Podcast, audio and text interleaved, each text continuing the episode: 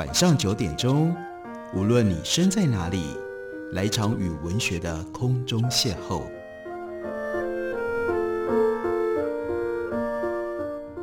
杨照谈书，邀您一同遨游文学世界，认识古今中外的经典之作。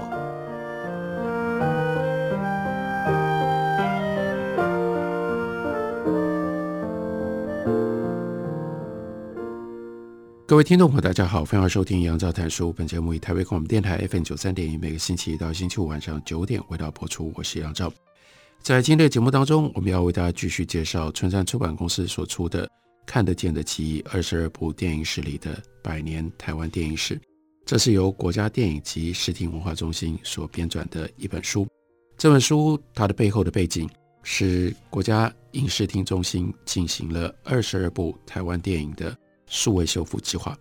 在完成了这二十二部电影的数位修复之后，他们连带的编撰了这样的一本书，来为我们介绍这二十二部电影都是些什么样的电影，还有呢，他们产生于什么样的时代，他们跟台湾的社会有一些什么样的关系。这本书既然讲的是百年台湾史，所以就要从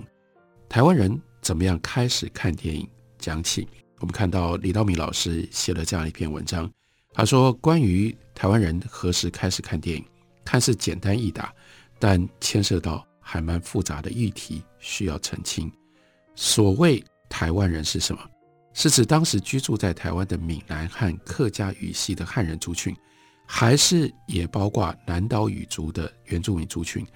其实更关键或更麻烦的，是不是要包括来到台湾移居？”或者是暂时居住的日本人呢？还有电影的定义是什么？电影是不是也包括只供一个人观看的，叫做 kinetoscope，在日本首次引进，称之为叫做写真活动机。另外有日本人他们模仿的一种简易版的电影，那叫做电器自动，那叫做电器自动看眼镜，或者是更早之前在明治时代。就已经非常流行的幻灯会，那中国人称之为叫做西洋镜或者是拉洋片。按照最普遍的认定，电影呢是在一八九五年由法国的 Lumiere 兄弟他们所创造出来的这种后来普及全球的荧幕放映系统。那么如果按照这个定义，也就是排除了其他不一样的形式的话，电影最早来到台湾的时间，目前可以推断的是。一八九九年的九月八号，十九世纪的最后的十日，为什么可以知道呢？因为当时的日文报纸《台湾日日新报》，这实质上是当时台湾总督府的官方报纸，它就有这样一篇报道。那报道的标题叫做“十字馆的活动写真”，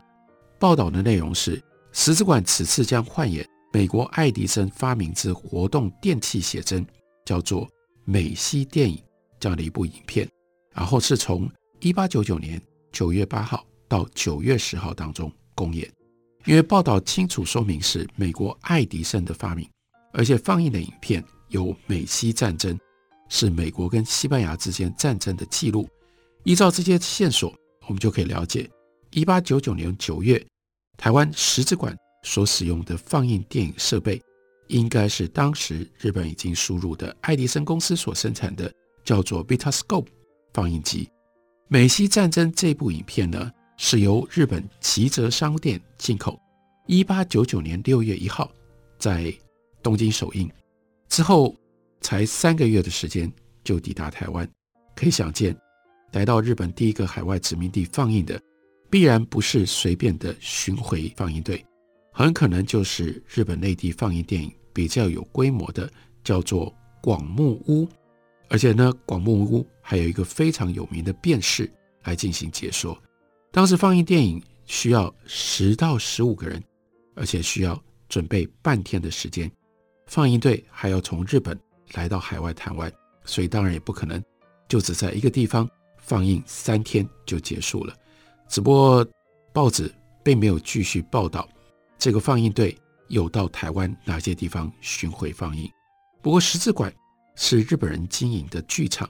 专门演日本戏给在台湾的日本人观看，很难推论当年有任何台湾本岛人看过这一部目前所知道最早来台放映的电影。这个为什么李道明开头先要讨论台湾人的定义？这其实都是来到台湾的日本人才有机会看到美西战争这部电影。这算不算台湾史的一部分呢？不管你的定义，你的答案是什么，我们再往下看。一九零零年七月十一号，同样是在台湾《日日新报》上有这样另外一则报道：“开眼幻灯”，这是标题。内地人大岛渚氏曾经设置一个电器幻灯，竟遭往道津普院四楼开眼，夜来男女争观，但觉络绎不绝，而且因为这样，应该会得到不少的利益。这是目前可能确切证实台湾本地汉人最早看电影的记录。台北大道城普院社指的是由黄玉阶担任监狱教诲师嘱托。他在一八九九年在大道城日新街就设立了普院社宣讲所，负责帮日本人宣讲教化。那大岛朱氏在这里放映电影给本岛人看。也符合为日本殖民政府施行教化的宗旨，不过现在仍然没有更明确进一步的资料。除了知道观众有男有女，而且川流不息之外，没有办法得知当时台湾人观看这个电影之后的反应。大岛渚氏是一个住在台北的木材商人，同时呢也兼开料理店。依据当时大阪朝日新闻的报道，他是在一九零零年的六月从大阪。法国自动写真协会借来了叫活动写真器，同时呢，和这个协会的技师叫做松浦张三来到台湾放映，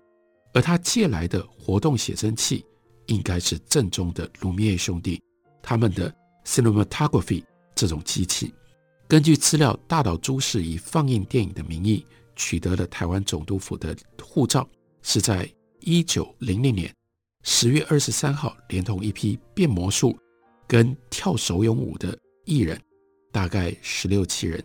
他们还到中国大陆的福州、厦门去演出。松浦张三显然并未伴同大岛朱氏去福建。那这个时候呢，就显示大岛已经被训练成为放映师，而且呢，已经拥有放映机，才能够去中国放映。当时的报纸报道。大岛的电影放映先在福州，接下来到厦门，受邀在日本领事馆，还有非常特别的地方是日本的军舰，而这军舰呢叫高雄号，在那里放映博得了喝彩。后来又借用外国人经营的旅馆来放映，甚受欢迎，获利颇丰。大岛显然发现厦门是一个赚钱的好地方，因为他从对岸回到台湾不久，到了一九零一年的二月。他又申请护照，到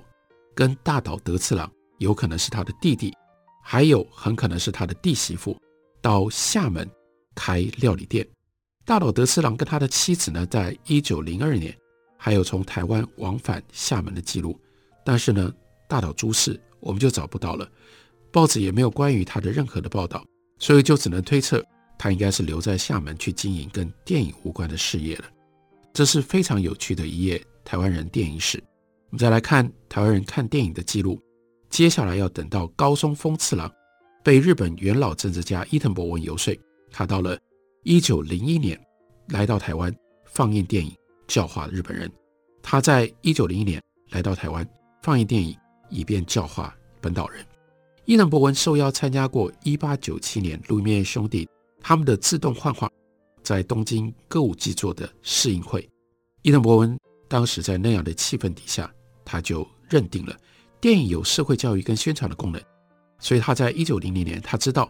高松丰次郎曾经借着放映电影来宣传社会主义的这种作为，他就把高松找来表演他边放电影边演讲的这种绝活。之后呢，他就更力劝要叫高峰，你呢不要在日本。因为在日本没有办法发挥那么大的作用，你到台湾去，你到台湾去放电影，你就可以替殖民政府服务。所以高松是在一九零一年十月，他来到了台湾做试探性的放映。这个时候总督府跟各界正忙于接待来到台湾参加叫做关闭大社台湾神社开设大典，北白川宫能久亲王他的遗孀，因为北白川宫能久亲王，他是在征台的过程当中死于嘉义，所以呢，后来台湾神社开设的时候就特别祭奉供奉北白川宫能久亲王，所以就把他的遗孀也邀来了。这个时候呢，高松就在西门外街一丁目铁路平交道南侧临时搭建了一个小屋来放映电影。那报纸做了简短的报道跟刊登广告之外，因为被台湾神社开设的这个新闻压过了，没有引起太多媒体的注意。不过高松丰太郎在台湾电影史上很重要，他就以叫做“激战活动写真会”的名义，他放映了北京事变，也就是一九零零年八国联军攻打华北义和团的记录。还有呢，叫做英度战争，这是一八九九年到一九零二年当中。英国在南非所涉入的第二次布尔战争，另外呢，也放映了一些古迹闹剧跟风景等等的影片。这是我们今天可以找得到的，在台湾所出现的第一次固定的影片放映，也可能就在这个时候，有不少的台湾人第一次看到了电影。休息一会儿，我们回来继续聊。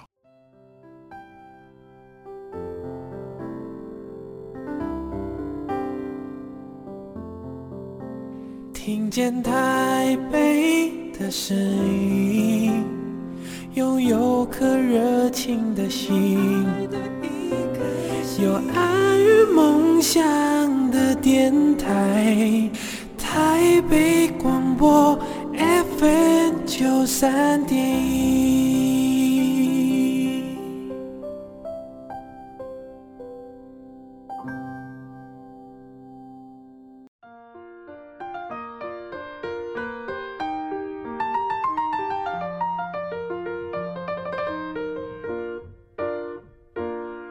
感谢您继续收听《杨照谈书》。本节目以台北广播电台 FM 九三点一，每个星期一到星期五晚上九点为大家播出到九点半。今天为大家介绍的，这是由国家电影及视听文化中心所编的《看得见的记忆》二十二部电影里的百年台湾电影史。书中收录了李道明老师所写的一篇非常重要的关于台湾史起源的记录。两种第一次接触是台湾人什么时候开始第一次看电影？第一次看电影跟日本人高松丰次郎有非常密切的关系，他把电影带到台湾来，而且呢，在台北、新竹还有很多台湾各地一直不断的放映。从一九零零年的十一月下旬到一九零一年的三月下旬，高松丰次郎在台湾巡演了四个多月，所到之处应该让很多台湾人留下第一次看电影的经验。接下来延伸出去。那是台湾本岛人什么时候第一次自己放电影？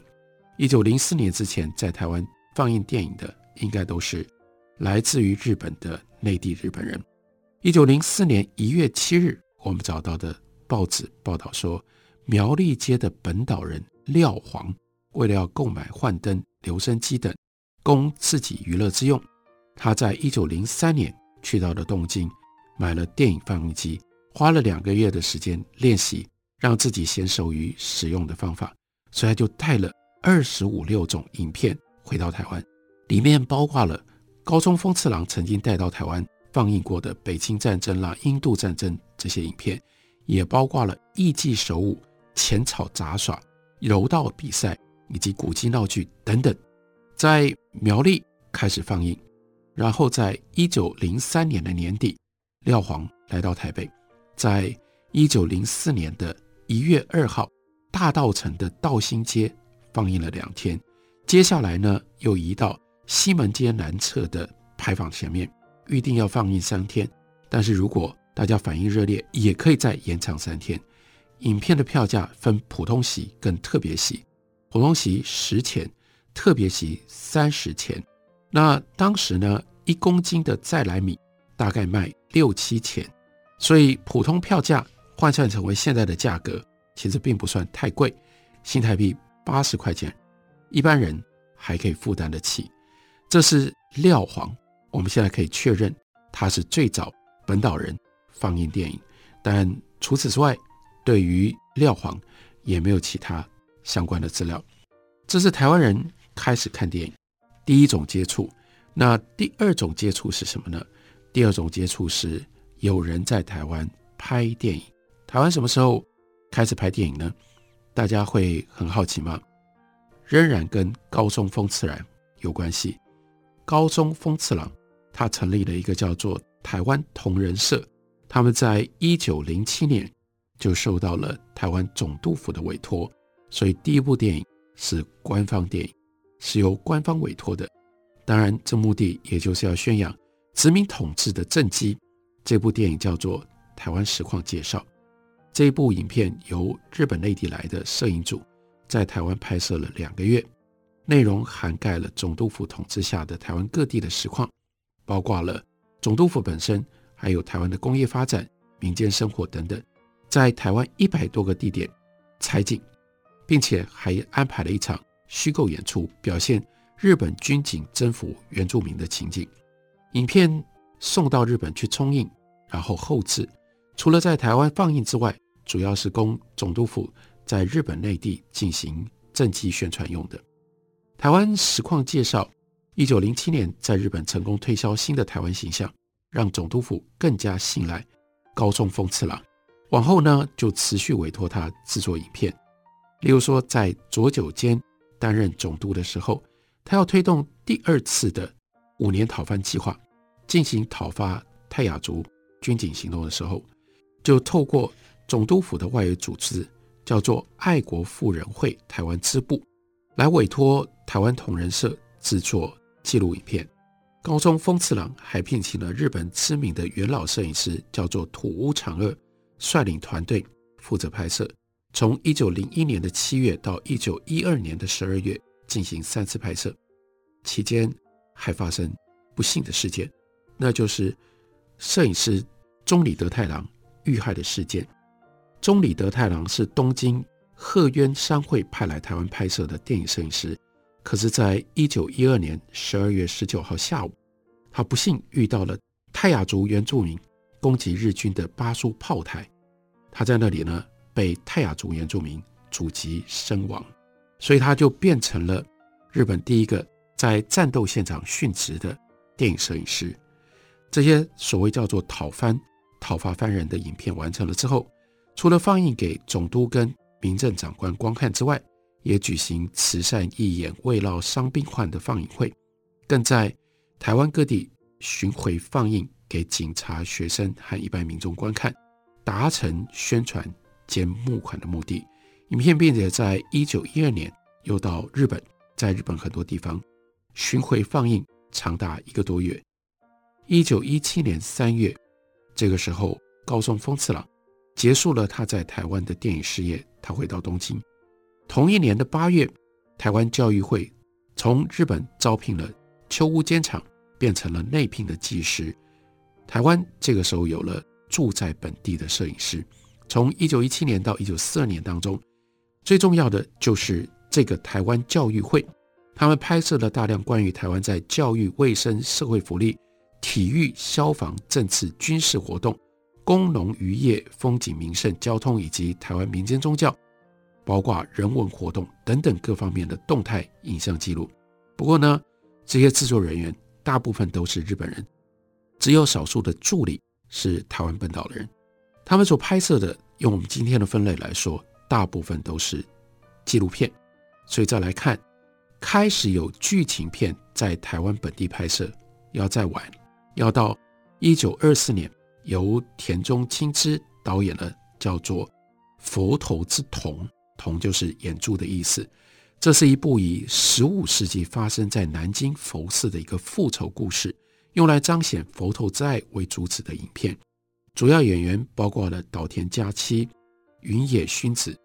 这些人还包括其他的工作人员，都是来自于日本，但有一些台湾本岛人担任次要的角色，或者是临时演员。影片在哪里拍呢？在大龙洞的保安宫的内庭，还有庙前，以及圆山的建潭寺作为主要取景的地方。拍摄了三个礼拜之后，他们这些人就回到日本。这部电影并没有以《佛头之痛》的片名在日本或者是台湾上映的记录，可能是因为它被定义为叫做出口影片，是当时日本电影产业企图要外销而模拟西方电影制作手法的一种影片，跟一般的日本电影不一样。值得一提的是，同样的这位导演田中青之，他曾经在一九三零年率领美国福斯公司的有声新闻片机构，那就是 Fox Movietone News 的摄影师跟录影师，来到台湾制作叫做《声音之台湾》专题，拍摄岛上的教育现况，还有原住民都市日月潭、嘉南大圳等等人文跟地理的景观。所以再往前推，才推到真正是由台湾本地机构所制作的剧情片。再晚一年，那是一九二五年，那一年的四月二十九号，台湾日日新报报道，为了本岛文化向上跟宣传本岛的风光，一部分有志的社会人士费尽了苦心，排演了一出叫做《天无情》的戏，富有电影趣味，而且主演的都是本岛人，也都在实景拍摄。这应该就是台湾最早出现的电影，而且这部电影呢，预告会在一九二五年四月二十九号开始，在台北的永乐座演出五天。接下来的报纸我们就可以找到永乐座上映的影片，注明《天无情》是纯台湾电影的，叫《恨情哀话》。再下来的报纸又说，台北永乐座从四月二十八号晚上开始放映纯台湾式哀情影片。虽然那天是雨天，但是每一个晚上仍然满座，足以见到观众多么样的欢迎。再往前，真正完全由本岛人制作演出的第一部剧情片是《谁之过》。制作这一部影片的是一九二五年五月在台北大道城所成立的台湾映画研究会。台湾映画研究会是由本来在银行任职的刘喜洋跟日本人。岸本晓他们倡议募股成立的，本来要募集十万元成立一家大型的电影制片公司，但不到一个月就募到了两千股的资金之后，他们决定要先成立台湾映画研究会，进行关于电影制作、放映、经营、特效等领域的研究，为将来成立的电影制片公司做准备。所以这是一页非常精彩。而且绝大部分的时候，我们不会碰触到被忽略、被遗忘的台湾电影史的开端。幸好有这样的一本书，由国家电影及视听文化中心所编，由李道米老师所撰写，帮我们把这一页历史补回来。大家可以来看这本书，透过这本书里面介绍的二十二部电影，了解百年台湾电影史。感谢你的收听，明天同一时间我们再会。